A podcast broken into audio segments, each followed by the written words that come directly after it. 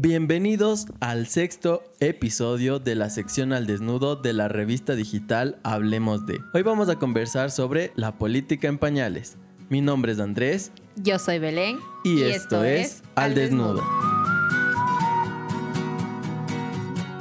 El día de hoy tenemos a un joven anteño, ingeniero civil de profesión, apasionado y comprometido por el crecimiento y engrandecimiento de la ciudad. Su ideología es el socialismo democrático, dirigente político cantonal, provincial y nacional. Miembro del partido Izquierda Democrática, activo desde su refundación. Se considera un líder y activista político. Es una persona perseverante que busca alcanzar todas las metas que se proponga. Miembro de algunas organizaciones sociales y culturales del lindo cantón Antonio Ante, como la Corporación 31 de Diciembre y el Club Estudiantes. Hoy tenemos con nosotros a... Carlos Pasquel.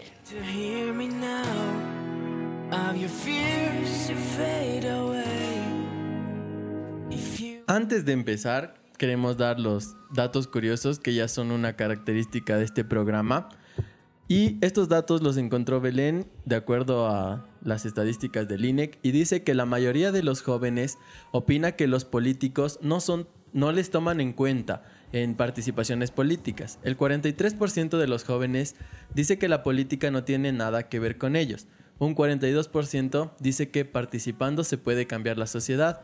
En las elecciones de 2017, solo el 12,8% de los postulantes asambleístas nacionales tenían menos de 30 años. Las reformas al Código de la Democracia aprobadas por la Asamblea plantean que al menos 25% de cada lista sean hombres o mujeres jóvenes. Esto representa apenas del 12,8% del total de postulaciones para legisladores nacionales. Los jóvenes son gran parte del electorado según las proyecciones del INE. Los jóvenes de entre 16 y 25 años suman 3 millones y los adultos jóvenes de entre 26 y 35 son unos 2.6 millones. Ambos grupos significan el 32.77% de los votantes a nivel país. Recuerden que el contenido exclusivo y mucho más lo pueden encontrar en nuestras redes sociales. Revista Hablemos de, en el caso de Belén como Belu Valle Calde, en mi persona Andrés Duarte G. Bienvenido Carlos, gracias por aceptar esta invitación para hablar sobre la política en pañales. ¿Qué te suena este nombre? Gracias amigos, qué gusto volverlos a encontrar en este medio digital como es la revista Hablemos de. Sin duda alguna, hablar de política, como tú lo dices, hablar de política en pañales me viene a la mente cómo se originan los inicios de un ciudadano que quiere comenzar a trascender en lo que es la militancia de un partido político y en generar las redes de activismo social para que puedan poner en agradecimiento a cada una de sus ciudades. Así es, Carlitos. Justo es lo que queríamos hablar en cómo los jóvenes pueden empezar a participar en la política, ya si alguien quiere empezar, qué caminos deberían tomar, cómo se debería hacer, qué no se debería hacer, con quién se deberían aliar, con quién no se deberían aliar. Todo. Pero, dale suave. Vamos paso a quieres matar? al desnudo. No, aquí es, aquí es al desnudo y, y lo que venga. Así que eso, eso es lo que queremos hablar sobre todo para la, juventud, como decía, que, que, se quiere encaminar por, por el servicio al pueblo, que creo que es la política.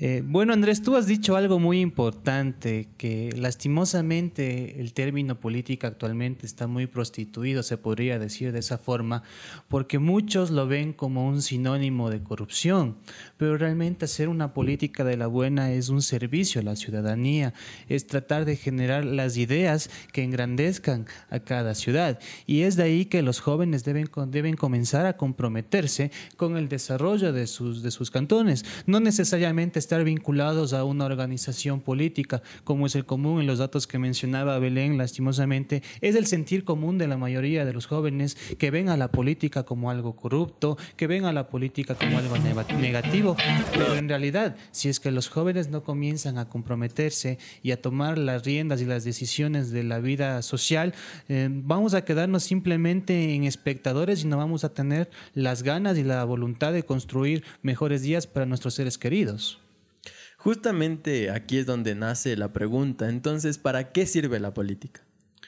Una política bien hecha sirve para la creación de, de espacios de construcción, para la creación de activismos sociales, para la creación de ideas que realmente beneficien a la ciudadanía, ¿no? Lastimosamente hoy es común y nos han hecho creer que la corrupción está asociada con la política. Que pero robar está bien. pero lastimosamente las malas prácticas que, que tienen algunas personas que se meten en la política es que hace que esto sea como una especie de, de nefa- algo nefasto y oscuro que donde la mayor gente no lo quiere involucrarse. Sí, justamente creo que eso es por eso hacemos este podcast, porque somos jóvenes y la política, como bien lo dice su significado etimológico, que es servir al pueblo. O sea, entonces creo que eso, por eso estamos aquí conversando de la política en pañales, porque no sabemos nada de política, solo sabemos del significado. Pero, ¿cuáles son tus principios? O sea, ¿por qué irte por la izquierda? ¿Por qué irte por la derecha? O sea, ¿cuál es tu- ¿cuáles son tus valores políticos? Bueno, como, comentábamos con Andrés, eh, desde hace un tiempo que ya venimos también involucrándonos en, este tema, yo me, inclino por el tema de la izquierda democrática, se podría decir por algo de herencia, ¿no? Eh, mi madre es miembro de esta organización política y más que todo concuerdo mucho con la filosofía que se maneja en el socialismo democrático.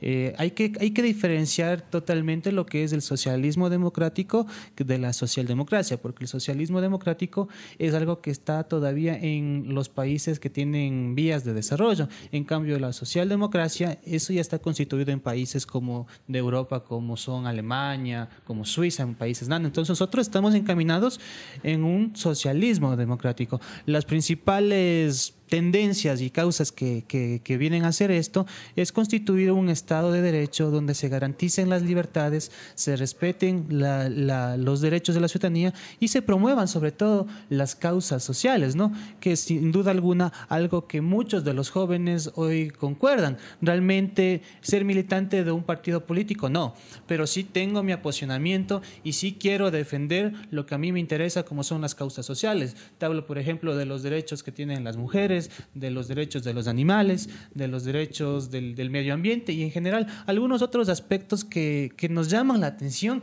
y como jóvenes que tenemos esas ganas de poder trascender en estos temas. Entonces, eh, si me inclino por una acción social, digamos, no necesariamente tengo que inclinarme por la política, porque con lo que dices, o sea, tú puedes hacer política sin estar ligado a un partido político. Entonces, ¿por qué eh, hacer un partido político o por qué aspirar a un cargo público?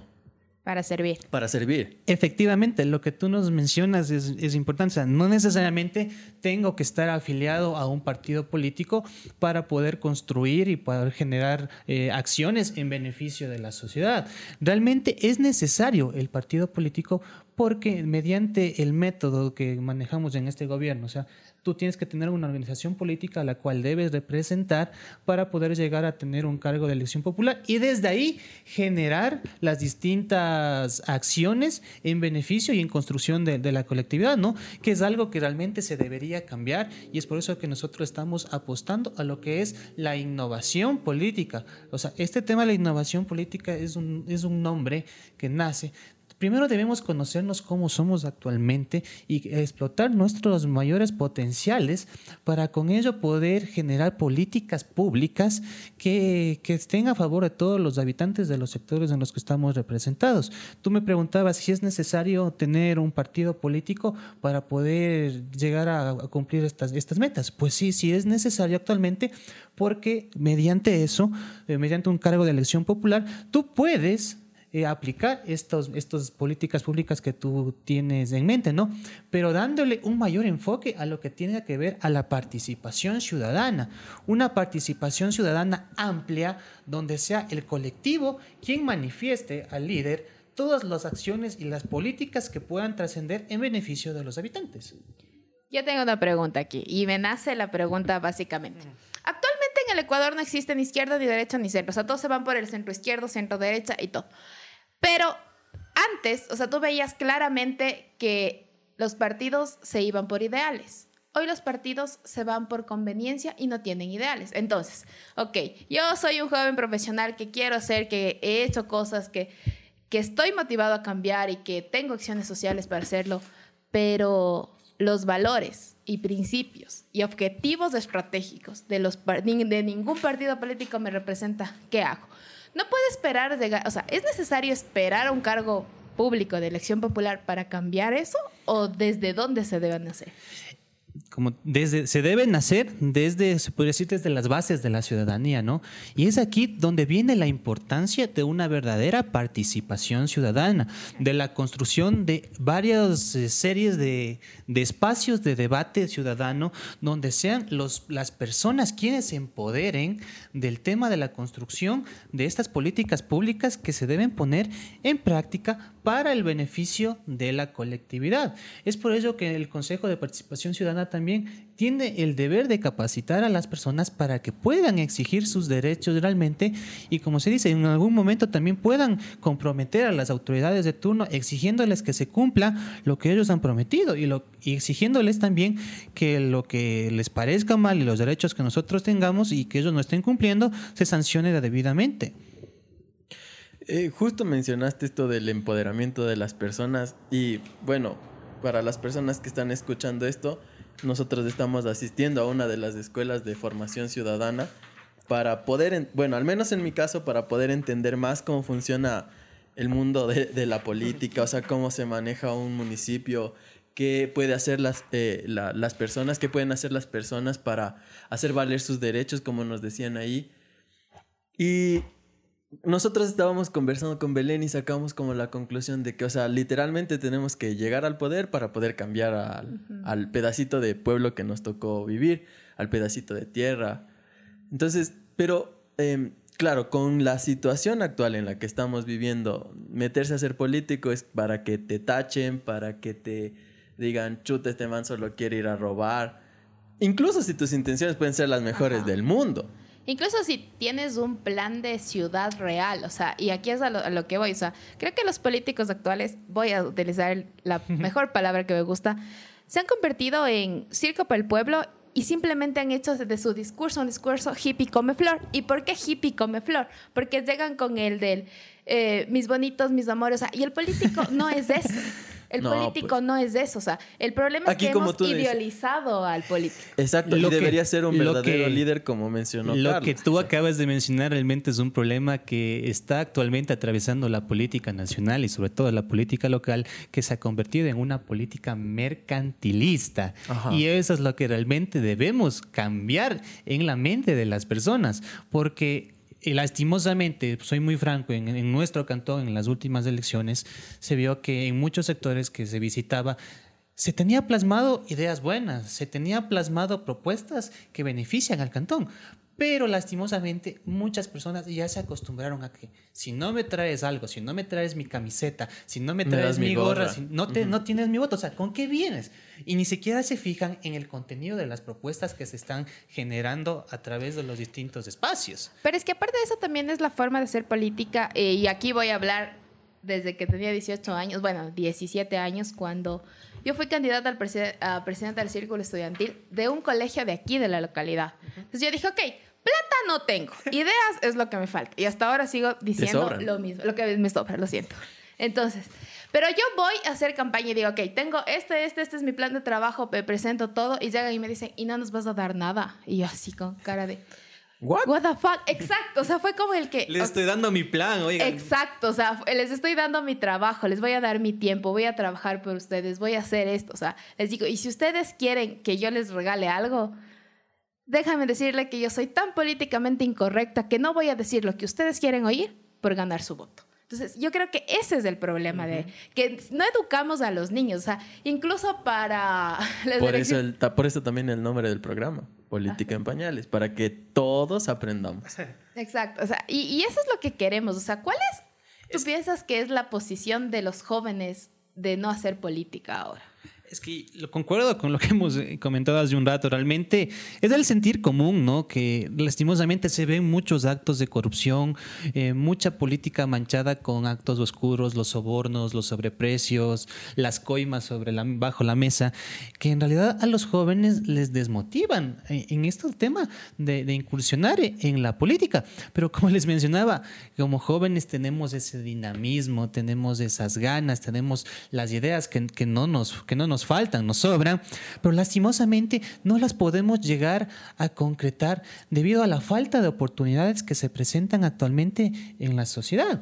Y es por eso que se debe ya apostar a la construcción no solo de un partido político de puertas abiertas, sino de una red de activismo social donde la ciudadanía se empodere de estos temas y no solo tenga el compromiso democrático de votar, sino que sean ellos también quienes estén presentes en la toma de decisiones y se hagan exigir y respetar los derechos que como ciudadanos tenemos. ¿Cómo crees o quién crees que debería, eh, bueno, mencionaste que el Consejo de Participación Ciudadana, pero en ese, digamos que ellos no llegan con tanta masividad como deberían. Pero ¿cómo crees que se podría educar a las personas para que empiecen a ser partícipes y no solo se queden viendo y, a pesar de que saben que están haciendo un montón de... ¿Puedo decir estupideces? Ah, sí, Es un al desnudo. Que están haciendo un montón de estupideces y aún así no dicen nada y se quedan callados y, ni siquiera un hmm. post en Facebook porque te borran o ya te mandan. O te, atacan al instante. y aparte de eso, yo creo que no hay que irnos a, los últimos tres o cuatro años de, los casos de corrupción. O sea, yo creo que hay que, si analizas, o sea, pues, hasta los 35 años decimos, bueno, estos políticos nos robaron todo hasta la esperanza. Pero si tú escuchas a la gente de antes, o sea, por decirte, a la gente que tiene 50, o sea, de, de 40 a 50 años, te dicen, siempre han robado. O sea, pero ¿por qué el normalizar que siempre han robado? O sea, eso, o sea, yo creo que es un problema el normalizar que eh, por hacer un trabajo tienes que ganar algo. O sea, ok, te eligieron para servir al pueblo, tienes tu sueldo, estás ahí porque sabías lo que ibas a hacer, que ibas a trabajar de domingo a domingo 24/7, o sea, sabías a lo que te metías. Yo creo que esa es la parte que nadie entiende, que el normalizar la corrupción, el robó pero hizo, no está bien. Eso, eso, es lo eso es lo más importante que mencionas, Belén, y concuerdo contigo. Y como le dije hace un rato, nos han hecho creer a la ciudadanía, a los jóvenes, que el robar en política es, es algo normal. Correcto. Y o incluso dicen cuando ya no quieren hacer nada, así es como que, bueno, no quiero estudiar, me haré asambleísta y, paso a vaca. Y, y lastimosamente, esto viene a raíz de lo que comentaba hace un momento.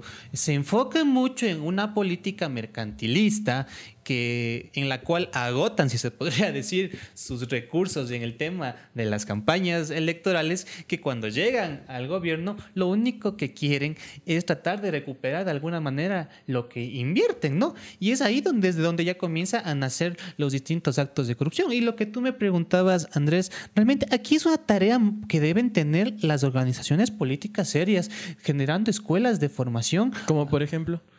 Se puede hablar de la izquierda democrática, ¿no? Se puede hablar, tenemos un centro de capacitación que es el Instituto Manuel Córdoba Galarza, donde no solo se dé capacitación a sus afiliados, sino a toda la ciudadanía en general en tema de valores, de formación, donde realmente se van a comenzar a comprender lo que es ser un activista social y un verdadero político considero que hay, debe haber, no solo en este partido, sino en la mayoría de, partidos políticos, por algo el gobierno les da un fondo partidista anual que debe ser invertido de una manera adecuada. Sí, y aquí justamente voy a encontrar una frase que encontré hoy en Facebook, que es genial, que dice que no les gusta la política. Reniegan cuando alguien politiza algún tema no participan ni en las reuniones del barrio y ahora piden que los políticos tengan maestría o PhD. Se merecen mismo que los gobierne Alvarito. Hashtag el país de Manuelito. Mira, mira, por ejemplo, lo que, lo que tú nos dices ahorita, ¿no? Con este tema sui generis de, de Álvaro Novoa, se, se, venía especulando de este sinnúmero de candidatos que se han llegado a presentar para... Ya no hay 19 binomios. Hay 21, creo. Ya, 21. 21 candidatos calificados. Realmente ese es el desinterés que, que, muchas personas pueden llegar a tener por la política sin medir las consecuencias que podemos, que podemos tener en un futuro, ¿no? Mira, mira, muchos decían, bueno, ya pues ya estoy cansado de que me roben, lo último que me falta es que me roba Alvarito, así que voy por Alvarito sin tener siquiera un criterio y una propuesta clara de lo que él podría ejecutar. Y, y es así, es realmente lo que dice, lo que dice Belén. A los jóvenes no, no, ni siquiera se interesan en ir a las reuniones de su barrio, pero sí están quejándose por todas las decisiones mal tomadas por el gobierno. Entonces, como les mencioné hace un momento, para tener eh, eh, nosotros la voluntad y la potestad también de comenzar a generar propuestas que nosotros querramos en beneficio de la sociedad, es necesario ya también ser partícipes en la toma de decisiones de los, de los gobiernos locales, nacionales y en cada sector donde estemos involucrados, desde nuestras casas. Pero si no te dejan, o sea, por ejemplo, eh, tú puedes tener, y ya te digo, o sea, yo tuve una idea genial, la fui, la presenté, o sea, yo creo que esa parte de emprender también es del de lo que yo propongo este modelo de ciudad y vas donde la máxima autoridad y propones ese modelo de ciudad y te dicen, no, es muy básico. ¿Por qué? Porque tu modelo no le permite robar. E, exactamente, o sea, es aquí donde comienzan a cerrarse las puertas y las oportunidades de y las buenas ideas, sobre todo que pueden tener muchas personas. No solo porque no pueden robar, sino porque ya comienzan a existir serias enemistades que vienen plasmadas desde las distintas campañas electorales y que inclusive pueden llegar a cortar amistades que se tienen con las personas por no estar simplemente de acuerdo con lo que él está proponiendo. Justo ahorita se me ocurrió, porque si no después la Belén dice que me paso volando. Eh, esto de los jóvenes deben ser más participativos y todo. Yo me acuerdo que una vez asistí a una de las reuniones que tú me invitaste, Carlitos, eh, de la cual salí como secretario, secretario cantonal de la Izquierda Democrática. Sí. es que dije... No hay más, venga usted. No, sí había full gente. Solo que dijo, ¿quién quiere decir algo que aporte? Y el Andresito opinó bonito y es que uno tiene ahí su, labia. bueno, pero lo que me. O sea, aquí voy a, decir dos cosas. Me gustó que, por ejemplo, en esa reunión sí tomaron en cuenta las cosas que decía todo el mundo. No es como que fueron, informaron lo que ellos querían hacer y fin. Sino como que, o sea, sí se, acataron las ideas que, que las personas el estaban El brainstorming funcionó. Sí. Y no fue, o sea, por ejemplo, a mí cuando me quieren imponer algo, yo me cierro y completamente. Pero ahí fue como que Em, a ver, todos colaboremos, todos opinemos, todos demos ideas, genial, y anotaron y todo. Bueno, la, de, a partir de eso, como ya fui secretario, tenía que asistir a las otras reuniones que programaron. Y yo me acuerdo que justo era para las elecciones de, de alcaldes, entonces estaban buscando candidatos. Y aquí, este programa es al desnudo, Carlitos, y yo quiero hacerte esta pregunta así, como pana y todo. Yo me acuerdo a que... A la reja, le Sí. A, lo, a lo que vinimos. Yo me acuerdo que cuando estaban viendo candidatos, tú em, estabas viendo y mencionaste que podría ser un buen candidato de la izquierda democrática el, el que es actualmente alcalde, no va a decir nombres. y tú decías que era una buena opción, que tenía unos buenos ideales y no sé qué. Actualmente, ¿volverías a decir lo mismo? ¿Y por qué no y por qué sí? No, totalmente. Desde el mismo hecho, yo sé cómo este programa es al desnudo, decimos las verdades. Realmente nosotros en un proceso de democracia interna que se vivió en la organización política a la que represento, se trató de ver a los mejores perfiles que podrían representar en ese entonces al gobierno, a las, distintas autoridades en nuestro cantón. Y uno de ellos fue el actual alcalde, que, que no nos equivocamos en que podía llegar a ser un outsider, que en ese entonces podría llamar así una persona nueva que caiga bien a la ciudadanía, que presente una propuesta de cambio. Pero lastimosamente las intenciones y el trabajo que él ha venido desarrollando en la, en la ciudad, sobre todo, lo plasman con acciones, como dicen, se ve con el ejemplo, se educa con el ejemplo. Y el tema que, y las acciones que él está realizando actualmente en una municipalidad donde está llena de, juicios, donde está llena de problemas asociados y presuntos actos de corrupción, en, en, lo personal a mí me han cambiado la idea de cómo es este señor. Y yo lo puedo decir así, desde el mismo hecho que él nos dio la espalda, faltando eh, apenas un mes para que se proclamen los candidatos, recién cuando ya teníamos todo listo para que él sea, vino una persona, le vendió un partido político y se fue por ahí. Entonces, ¿de qué honestidad, de qué sinceridad estamos hablando desde ese entonces? Creo que el tiempo nos ha dado la razón y, en buena hora no, no estuvo de nuestra línea política. Pero aquí, aquí va mi, voy a ser clavo de ataúd, como siempre digo. Eh, por eso mismo digo, o sea, los valores, la ética y los principios es algo que nunca va a tener precio, pero sí va a tener valor. Entonces, repito la frase que a mí me encanta y que va a ser, dale poder a la gente y verás quién realmente es. ¿Por qué? Porque la gente sin poder está en el sí, sí, yo puedo, sí, sí, no sé qué, sí, yo voy, sí, esto. Hasta que tienen el poder y te dicen no. Hasta ahí llegaste. Entonces, ¿de qué valores y de qué principios hablamos? Si yo, para mí, la palabra vale más, como decía mi abuelito, cuando tú das la palabra, vale esa palabra, porque te representa como ser humano y como un ser humano ético y sobre todo íntegro.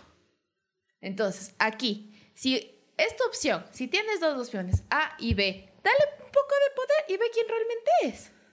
Efectivamente, Belén, tú me dices, el poder realmente saca las garras de las personas, los pone en el sitio que deben ser, ¿no? Y algo que me encantó que dijiste, los principios, los valores, eso no tiene precio. La integridad de las personas y la lealtad, que es el lenguaje, el lenguaje del alma, ¿no? Realmente hay que ser leales con los principios, hay que ser leales con lo que uno se practica, coherente con el accionar que nosotros estamos hablando. Hay que ser coherente con lo que se hace y con lo que se dice. No cambiarme eh, de, a la primera. Mira, yo le conocí al alcalde Antonio Ante mucho antes de que le, le propongamos ser candidato, porque que le consideraba una persona líder, eh, trabajaba en el sector, en el tema, en el ámbito deportivo, en el ámbito empresarial, supo sacar su empresa adelante, pero nunca supimos eh, la, la verdadera personalidad que, que puede tener eh, que este hombre que se maneja actualmente. Pero entonces ahí, ahí ya cabe la pregunta del cómo educas a la gente. O sea, claro, o sea, cómo vas a dar el ejemplo si tú mismo no, no estás sea, haciendo una. Y, y, a lo que voy es que obviamente el, lo que y, aquí voy a hacer, voy a, hacer lo que yo siempre hago. Yo hago elecciones anuales de, en mi voluntariado en IEEE y yo evalúo no personas, evalúo proyectos. Entonces, si tú llegas a una organización política, propuesta A, propuesta B, ya, propuesta Z por poco. ya, mil propuestas. Todos, eh, eh, la, ¿cómo es? la constitución dice que todos pueden ser candidatos, pues ok, preséntame tu propuesta. Pero no votamos por personas, votamos por propuestas. Yo creo que ahí no va a ganar ningún cojudo que tenga el, el, discurso hippie come flor de conseguir. O sea, y yo creo que aquí cabe la frase de, de José María Velasco Ibarra del de un balcón y ser presidente, porque eso es lo que le falta. Los políticos de hoy no tienen un discurso, tienen un discurso que es tan vacío, tan hueco que... Entonces, ¿cómo formas a la gente en política? Si nadie genera debate. Y todos es el que es el alcalde bravo, es que es no sé qué bravo. Buen trabajo, señor alcalde. Buen trabajo, señor alcalde. Entonces, ¿cómo? O sea, si a mí me dices, venga a trabajar al municipio, ok, pero ¿se va a aguantar que le diga que no? O sea, eso es lo y primero. Desde ahí ya comienzan los problemas, los malos entendidos con las autoridades. Y realmente al tú estar en una institución pública te puedes sentir un poco comprometida en expresar libremente tus ideas, que es algo que te lo que tú me dices ahorita, ¿dónde está la, sinceridad? ¿Dónde están los valores de las personas?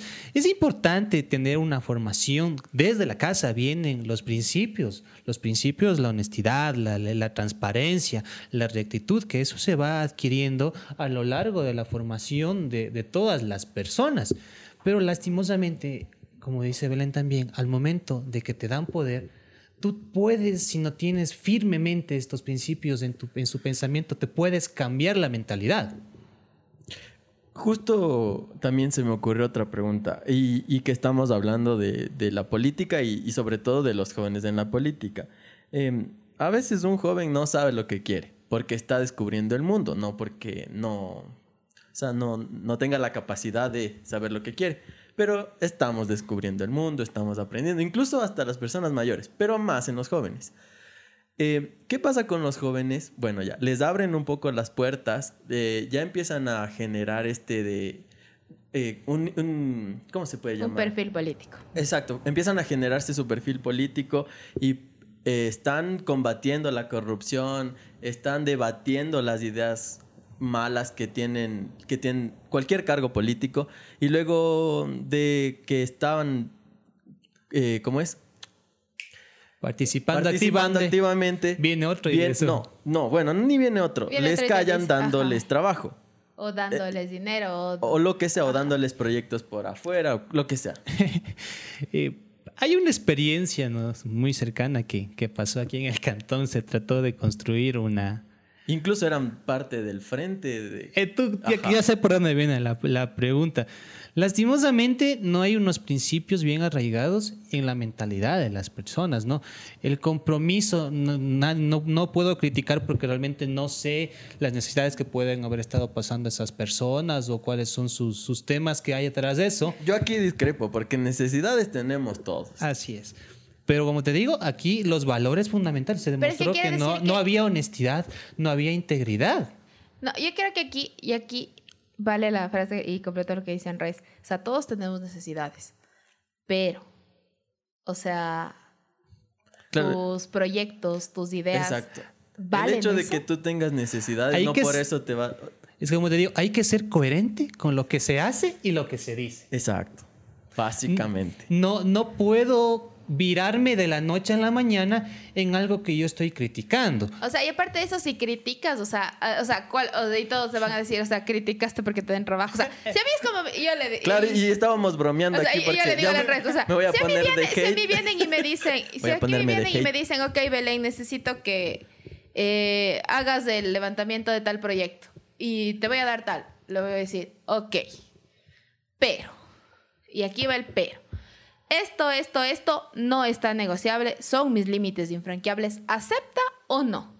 Entonces, yo creo que eso es lo que les falta a los jóvenes. Yo sé que la necesidad de empleo, la de progresar, la de no sé qué, está presente, pero va a haber algún punto en la vida en el que digas, de gana, acepté eso porque vendí mi integridad. Y yo creo que las personas que ahorita ustedes se refieren ya deben estar pensando aquello, porque realmente se quemaron totalmente. Eh, justo te iba a preguntar, ¿crees que ya se quemaron políticamente? O sea, pero bueno, aunque por ejemplo hay un Abdalá como ejemplo. En el país de Manuelito pueden eh, ser los próximos candidatos. En esta en este sistema electoral que nos manejamos ahora, lastimosamente, muchas de las personas que conocían de este tema que tú acabas de mencionar, realmente puede ver de mala manera, ¿no?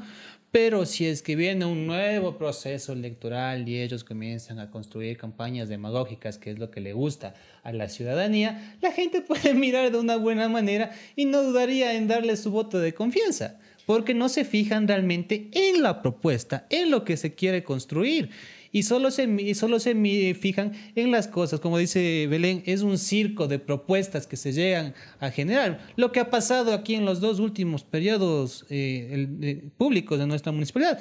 Un monorriel y una mini hubo terminal. Un, hubo un monorriel, un, ahorita hay un mini terminal que sigue, que sigue en, marcha, un proyecto antitécnico que no sé cómo lo quieren. Cierto que Carlitos es ingeniero. Nosotros tenemos una solución que cuesta... Cuesta un tarro de pintura, Carlitos. Ajá, ¿Cómo, lo quieren? Imagínate. Es que, cachos, o sea, aparte de eso, es lo que nosotros decíamos, o sea, eh, pregunte, ¿no? O sea, verá, si yo algún día llego a, hacer, a tener aspiraciones políticas o aconsejar a alguien, yo le diría, vamos, hagamos una cosa. Soy muy ingeniera, prueba de campo. O sea, y eso es lo que realmente le falta a los políticos, salir a caminar, salir a sentir, o sea, una cosa es andar en carro, otra cosa es andar a pie y otra cosa es ver lo que la gente vive a diario. Entonces, ¿cómo puedes tomar decisiones sentado en tu oficina? Y, incluso, o sea, por más eh, asesores que tenga, porque digamos, puede llegar el director de planificación urbana y te dice, ve, así está, así se hace, si ves que aquí por aquí sí funciona, ya chévere, pero, o sea, vamos a ver si es que en verdad es. Yo me pregunto realmente. Aunque él sí sale a tomarse fotos. ¿Quién le dio la idea a, este personaje de que realmente en Antonio antes se necesita un mini terminal? Porque realmente para construir un plan de trabajo, tú debes fijarte en las necesidades que tiene la ciudadanía. Y actualmente Antonio Ante no tiene esas necesidades. Antonio Ante le falta un plan maestro de, alcantarillado. Antonio Ante le no falta. No tiene mapa de agua desde que yo hice práctica. Antonio Ante le falta repotenciar de manera urgente un relleno sanitario y que tenga las condiciones técnicas necesarias para que los lixiviados que, que, estos, que estos residuos emiten puedan generar eh, recursos mismos de la municipalidad como fuentes de energía renovable. Entonces, hay muchas cosas que en Antonio Ante se pueden implementar, pero menos un mini terminal. Y aquí entra la, la, que hay un podcast que se llama El Beso Cantón. Y es lindo. Es lindo, el beso es lo mismo, el cantón es, lindo. Es, mi programa, lo digo como quieras. Sí, sí. o sea, y, obviamente, y, aquí deberíamos hablar de, de, cómo generar un desarrollo urbano, pero volvamos al tema de la política. O sea, a ver, ninguno de los tres tenemos ningún cargo. No. Ya. Somos unos políticamente basureados. ya. Pero, ¿cómo hago que la gente que piensa como yo, y si no piensa como yo, está bien, nos juntemos para hacer una política correcta y que toda esa política correcta se enfoque no en lo que yo voy a ganar como Belén, sino en lo que Vamos a ganar como Ganar cantón. el cantón Exacto. antaño antes. y como sociedad, que es al final lo que mueve el mundo. Yo, yo, y, y aquí completo la pregunta de Belén. ¿Crees que eso se podría?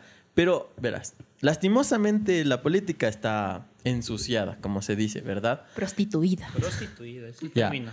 Entonces, ¿crees que se podría hacer esto, pero sin tener que ligarnos a Alianza País, a Ruptura 25 y todas esas cosas que se inventaron? ¿Crees que se puede? Y ahí sí. Es, es, un- es una pregunta un poco sui generis la que, la que tú me, me dices. Realmente, eh, juntar la- las ideas, juntar las propuestas de la ciudadanía, podemos agruparnos, cualquier número de personas que, que, que- que creamos realmente que podemos cambiar este tema tradicional de, de construcción de una propuesta. Se debe construir una red de activismo social enfocada en la generación de políticas, políticas públicas, porque eso hay que decir, un político lo que hace es políticas públicas que beneficien a su cantón. Pero lastimosamente, en su momento, tú tendrás que, si es que quieres ponerlas en marcha, si es que no tienes el oído de los gobernantes de turno, tendrás que inclusive tratar la manera de buscar el espacio para generarte tu movimiento, tu partido político, tu grupo social con el cual entres a una contienda electoral y puedas eh, tener eh, el voto favorable para poder tener la, ejecución de lo que tú tienes plasmado. Lastimosamente, en, aquí en el Cantón Antonio Ante no se maneja una verdadera participación ciudadana, porque si fuese lo contrario, cuando tú tengas las ideas, tengas todas estas propuestas, mediante las asambleas cantonales, tú puedes proponer estos temas y ahí es cuando eh, el, verdadero mandante se va a ver en la, en la necesidad de, de escucharte, porque una asamblea ciudadana realmente te da la potestad, le da la potestad al ciudadano para infundir en, la, en las autoridades las acciones que ellos deben determinar. Pero ¿cómo confiar en esa asamblea que estuvo con un frente que ya se torció? ¿Cómo confío? Es que es ahí viene ahí la educación de las personas, las morales, tipo, rodearte de personas adecuadas, que realmente tú conozcas que no se van a tratar de, de virar en algún momento. O sea, no. Pero es que aquí, aquí cabe la frase otra vez. O sea, el problema es que todos van a querer tener el poder. O sea, y como o sea, todos van a querer ser alcaldes en algún momento de su vida. Pero, por ejemplo, eh, nadie. Es lo que pasa con los presidenciables. O sea, eh, no son capaces de unirse a alianzas, decir, ok, ¿sabes qué? Yo Claro, todos me dicen quito. queremos cambiar el Ajá. país, Y- pero quiero ser yo el Eh, presidente ajá. que O cambie sea, el país. Es que es el ego personal de cada persona Exacto, que sale a la luz. Es que yo creo que el ego en política no debe existir. Porque a la final es como Claro, que. estás yendo a servir, no estás yendo a tú ser un alcalde, y a tú ser un... algún momento de la vida te dice, ok, Belén, eh, no necesitamos que seas de alcalde, necesitamos que vayas a tal lado. Y ellos dices, ok, porque a la final el servicio no se va a ver en lo que, en donde estés. De- desde cualquier hueco se puede hacer patria, desde cualquier trinchera. Entonces, ese es el problema de que ahora eh, todos quieren llegar a ser políticos para el cargo más alto. Pero no se dan cuenta que las hormiguitas de abajo son realmente quienes le hacen quedar bien al cargo de arriba. Efectivamente, por ejemplo, en, en la municipalidad, el que sale a la luz, el que, como tú le dices, el- la, la cabeza visible es el alcalde. Pero las ideas se sustentan desde las distintas direcciones. Son los trabajadores quienes se sacan el aire día a día para poder construir y la- las distintas obras o todo lo que el alcalde solo va a, a las fotos. a la inauguración. A la Pero inauguración. yo creo que esa es una parte de que nadie entiende la, el- la política. O sea, eh, si te reúnes a conversar, no, no, es que ya roba y punto. O sea, y te olvidas de eso, no generas debate. Y como decía David Reynoso, aquí cada 15 días aparece una nueva noticia y lo anterior se olvidó. Ajá, o sea, eso es lo que pasa. O sea, por ejemplo, ahorita estamos con lo que sacó no voy a decir el medio digital, pero el reparto de los hospitales. ¿Cuánto nos va a durar eso? ¿Dos semanas más? Y de aquí nos enfrentamos saldrá, a otro caso. Saldrá otro caso de corrupción y, y saldrá otro caso de corrupción y la gente lastimosamente se olvida de todo lo que estamos viviendo, porque ya es común en ellos estar acostumbrados a ver esto. Y eso es, que, eso es lo que hay que cambiar. Ponerle un pare a todas estas cosas, porque estas cosas no son comunes. Eso debemos tener claro. Tú, si estuviese en tu poder, ¿tú cómo harías para cambiar eso? Como te digo, se, primero, bueno, ahorita se debería sancionar a todas estas personas. Aquí también es importante y es otra cosa que lastimosamente no puedo opinar, no tengo la certeza, pero también vienen mucho los compadrazgos, las amistades que, que coiban un poco a las autoridades de turno el, el hecho de exigir una verdadera justicia con las personas que cometen distintas infracciones. O sea, poner mano dura realmente a las personas que han hecho mal uso de, sus facultades, de su poder, y que le han metido la mano al ciudadano común. Entonces, si es que se puede hacer eh, algo distinto, es concientizar sobre todo a la ciudadanía, poner a personas capacitadas que entiendan de lo que están eh, haciendo en las distintas funciones. Por ejemplo, mira, eh, se vienen elecciones asambleístas. Los asambleístas deben ser personas preparadas, con todo, con todo el respeto que les tengo a todas las profesiones, son, son muy importantes, pero no voy a poder ser asambleísta siendo solo un simple presentador de, de un programa de farándula. ¿Qué voy a opinar en la asamblea? ¿Dónde está el debate? ¿Dónde están las propuestas de leyes? Entonces, si zapatero a tu zapato, como se dice.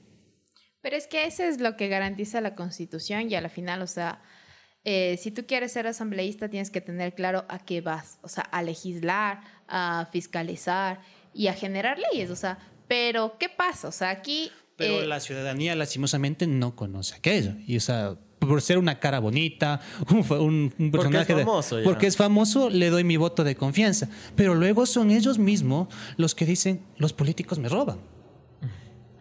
Sí, y, o sea, y aparte de eso también la corrupción empieza desde el aceptar un cargo para el que no estás preparado.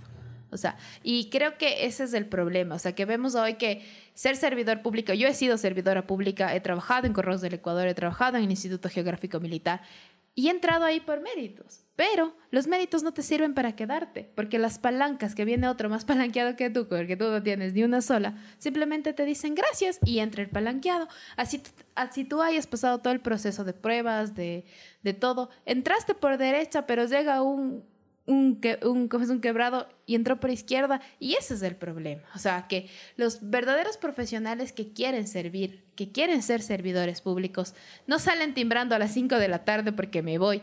Eh, no son servidores públicos de 8 a 5, sino empiezan a, y, y empiezan a darse cuenta que trabajar para el Estado es trabajar para el país.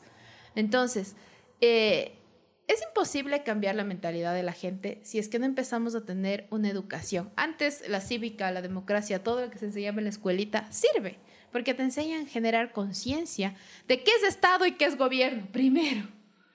Pero también, ¿cómo cambio? O sea, aquí ya viene mi pregunta de, el Ecuador es un país machista, y si es mujer y eres bonita, no sirves para nada.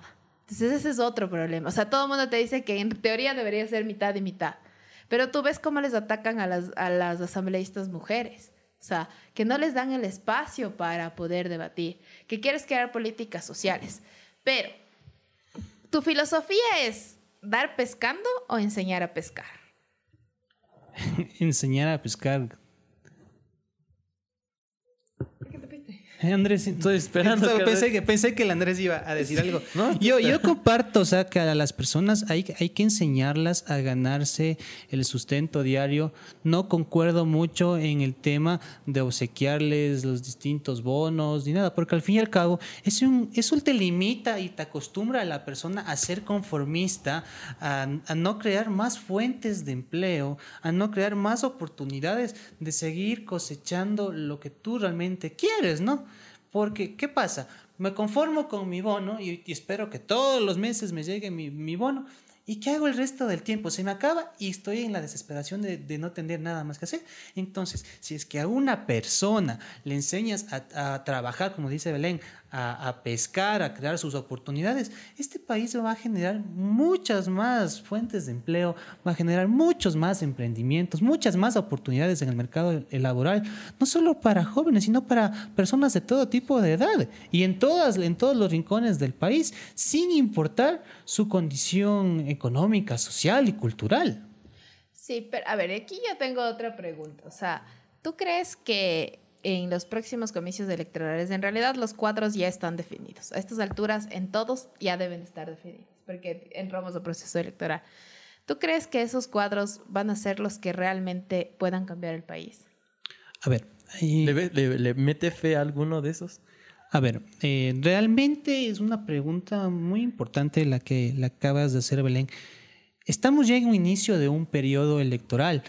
Eh, el cambio del código de, la democracia eh, permitió que en esta oportunidad haya el proceso de elecciones primarias como una previa presentación de las posibles candidaturas.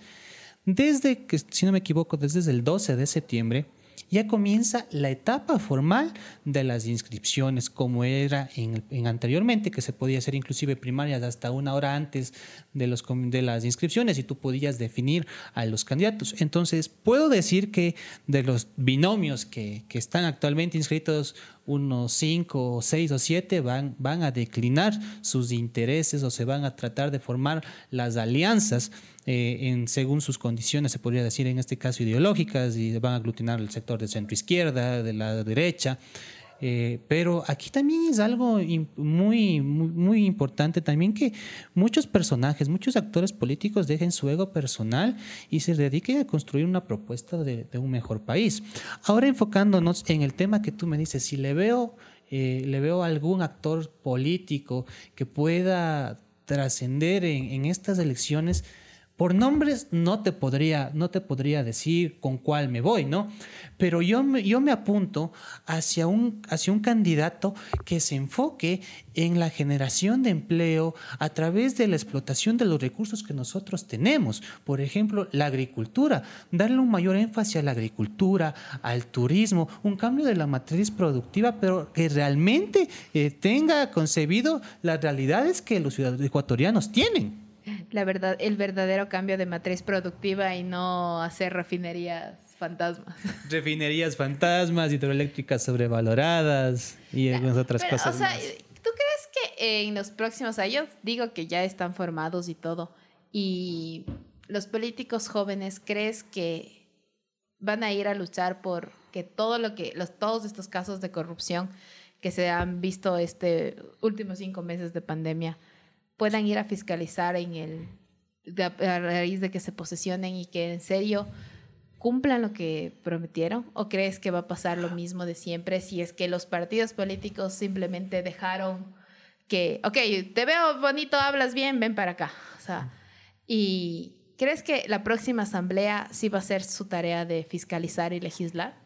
Creo que con los antecedentes que estamos pasando actualmente y con este nuevo cambio al código de la democracia, donde te, eh, te obligan a tener candidatos menores a 30 años en, todas las dignidades, menos la del presidente, eh, va a haber una nueva generación de políticos. Va a haber una nueva generación de, de que se encamina más por un activismo social, que se encamina más por la construcción de una política pública, una política más amigable una política donde realmente el ciudadano tenga el ejercicio y, la potestad de, pedirle al gobernante y de exigirle que se cumplan sus necesidades.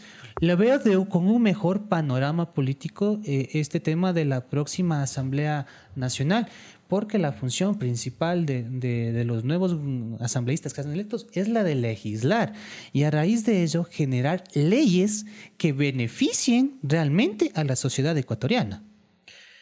Justo que estaban y que volvimos a lo de la política en pañales, em, yo me acuerdo un comentario que voy a evitar nombres por obvias razones y decía, justo en ese comentario esa persona decía, a estos jóvenes no hay como dejarles solos porque hacen lo que les da la gana.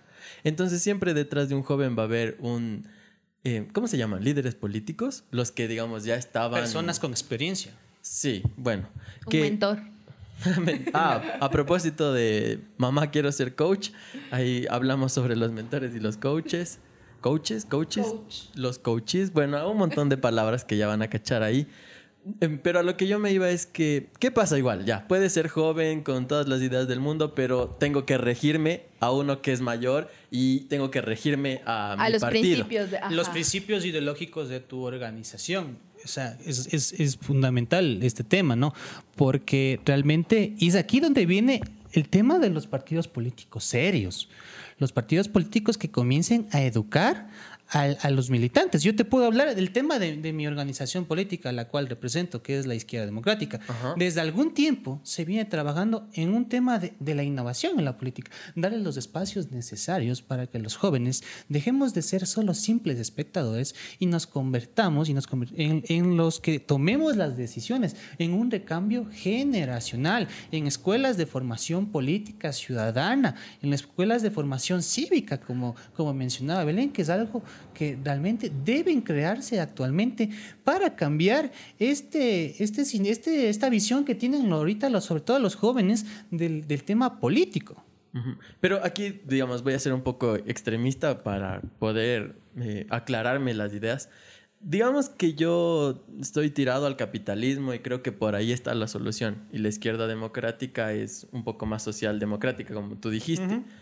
Eh, y si yo entro a una escuela suya, no me van a cambiar de ser capitalista a ser un socialista. Bueno, es que te no, no pasaría eso con las diferentes instrucciones que vengan de partidos políticos. Es que yo creo que la política no tiene ni izquierda y derecha. Pero estoy siendo extremista para entenderte. Digo, o sea, puede ser que cualquier ideal que tengas y luego vas a ese centro y tienen otros ideales. O sea, yo fui extremista para que se entienda, pero puede ser cualquier cosita, o sea, digamos que yo puedo decir que el cielo es celeste y, la izquierda democrática dice, no, el cielo es azul. Es naranja. es naranja. o sea, pero lo que sea, ya, solo fue un ejemplo.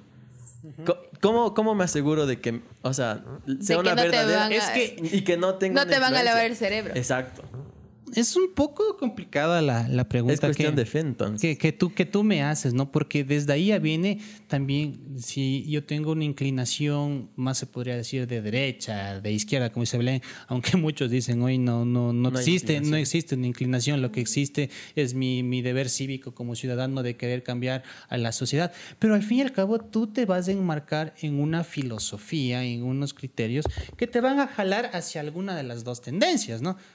No se puede combinar ambas, yo te podría, te podría afirmar eso. Tú no puedes ser de izquierda ni de derecha al mismo tiempo. No sé si Belén piensa distinto, pero eh, lo que tú me dices es aquí donde viene la tarea fundamental de los partidos políticos. No crear militantes, sino crear ciudadanos responsables, donde se comiencen a generar y a formar por valores a las personas. Mm, o sea, lo que tú quieres que es que los partidos políticos creen personas éticas, críticas y analíticas. Ya, esa es mi frase. Exactamente. obviamente esa es mi frase de que yo siempre digo en mis charlas de IEEE, eh, porque, porque yo creo que ese es mi, mi granito a la sociedad. O sea, eh, por ejemplo, yo en IEEE no puedo ser política y, en, y en, estoy encantada de no ser política hasta que te encuentras con el que quieres cambiar el mundo, pero las leyes no te lo permiten. Eh. Pero. y claro, y ahorita estamos aprendiendo. Y de hecho, ya tuvimos otro invitado que. O sea, también nos dijo, o sea, si no van a hacer política, no, o sea, mejor ni, ni se esfuercen tanto. Es que de hecho tienes, como te digo, que pertenecer, si es que no hay las facilidades por parte de una autoridad de turno, no te permite que cumplas tus ideas, no te permite generar tus acciones afirmativas. En este caso, tú tienes que verte la manera necesaria para poder ejecutarlas, pues. Así es. Entonces, llegamos a la conclusión de que jóvenes que quieran cambiar el mundo traten de inmiscuirse en la política, pero de buena manera. En una política sana, en una política verdaderamente beneficie a la sociedad y sobre todo que tengan conciencia que la política es el servicio a la, a la ciudadanía. Así es, así que traten de ser un poco más activos socialmente y busquen su tendencia y manténganse firmes en su ética, en su eh, integridad. principios. y en sus principios. Piensen que no pueden comprar con dinero y ahí va a estar eh, la respuesta a sus valores. bueno, yo creo que de recomendaciones sería que se involucren a ser voluntarios de cualquier organización. El voluntariado realmente es lo que te abre las puertas al servicio social. Y vas a entender que cuando no cobras nada y eres feliz, estás haciendo las cosas correcto. Eh, hay Operación Sonrisa, hay Techo, hay Triple E. Hay revista, ah, hablemos de. Ajá. Todas estas cosas que tú nos estás diciendo ahorita son realmente comenzar a ser activistas sociales. No eh. necesariamente ser militante de un partido político, eh, infundirse ese amor, esa pelea por, la, por las causas sociales que deben tener cada persona. Claro, o sea, bueno, IEEE es más como el, romper la brecha social y la tecnología en beneficio de la humanidad, pero a la final es un voluntariado que te enseña y sobre todo que forma a los líderes políticos. ¿Qué recomendación darías, Carlitos, a los jóvenes que quieren empezar en la política? Bueno, que primeramente no le vean como algo negativo, algo corrupto, sino como el arte de servir a la ciudadanía. Que, que tengan un horizonte claro, que no vendan sus ideales, no prostituyan sus principios, que se mantengan transparentes y activos en la toma de decisiones que nunca se callen, nunca se cohiban de expresar sus sentimientos ante las autoridades, sobre todo eso, nunca se queden callados y que sueñen, sueñen con engrandecer cada día a los distintos espacios donde se encuentren. Eh, sí, justo que dijiste, no se callen. Le, aquí les lanzo un dato curioso que aprendí en la escuela de formación ciudadana, es que si te borran un comentario en Facebook, te están censurando. Así que pilas con eso. Entonces el, el municipio de Tuntaquia hemos censurado mucho. Un, un millón de veces.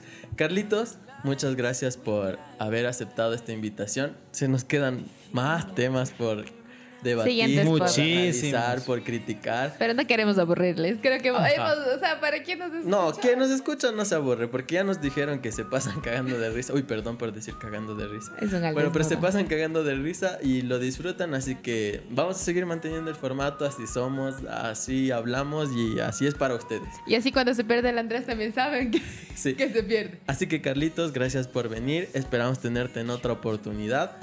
Y les recordamos que el contenido exclusivo y mucho más lo pueden encontrar en nuestras redes sociales. A la revista como Revista Hablemos de, a Belén como Belu Valle Calde, a mi persona como Andrés Duarte G en todas las redes sociales, incluido LinkedIn. Para quienes nos escuchan, ya saben que el siguiente podcast va a ser sobre el lindo cantón. Entonces vamos a hablar sobre este hermosa tierra, la tierra prometida, como y el potencial que tiene. Ajá y hacia dónde debe ir como ciudad. Entonces, Carlitos, puedes despedirte de quienes te han escuchado esta vez. Eh, muchas gracias principalmente a ustedes por brindarme este espacio para conversar un poquito sobre este tema que es de, mucha importancia. Este se podría decir que es un tema tabú para muchos de los jóvenes, ¿no? Y invitarles a todas las personas que, que escucharon estos, que sigan, que miren la página Hablemos de.